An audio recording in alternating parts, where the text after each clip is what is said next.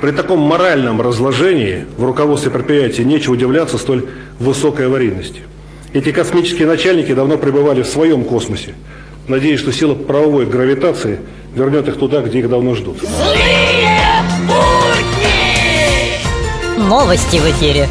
Новость «Молния».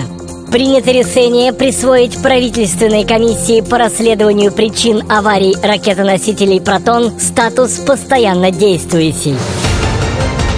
Арсений Яценюк призвал кредиторов помочь Украине не словом, а миллиардом долларов. Центробанк продолжает акцию по отзыву лицензий у российских банков под лозунгом «Чем меньше банков, тем больше денег у народа». Положу-ка я все деньги в банк Все равно их переедет танк Злые будни!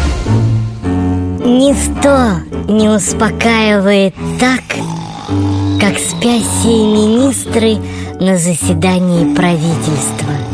Ведь если они могут себе позволить спать, значит, все в порядке.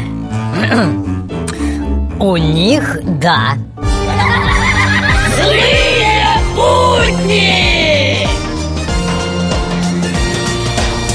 телевизору слышала, сказали, что в многоженстве нет ничего плохого. А надо еще многомузность узаконить и побыстрее. Мне вот, например, надо минимум четыре муза на дате работать. Лето на дворе. И вообще по хозяйству. Не готовы к разным ситуациям Мужики с нормальной ориентацией в эфире авторская аналитическая программа «Вот так вот».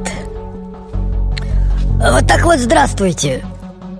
Судя по товарам, продающимся в отделениях Почты России, они продают там все, что найдут в посылках. Вот так вот. Злые будни!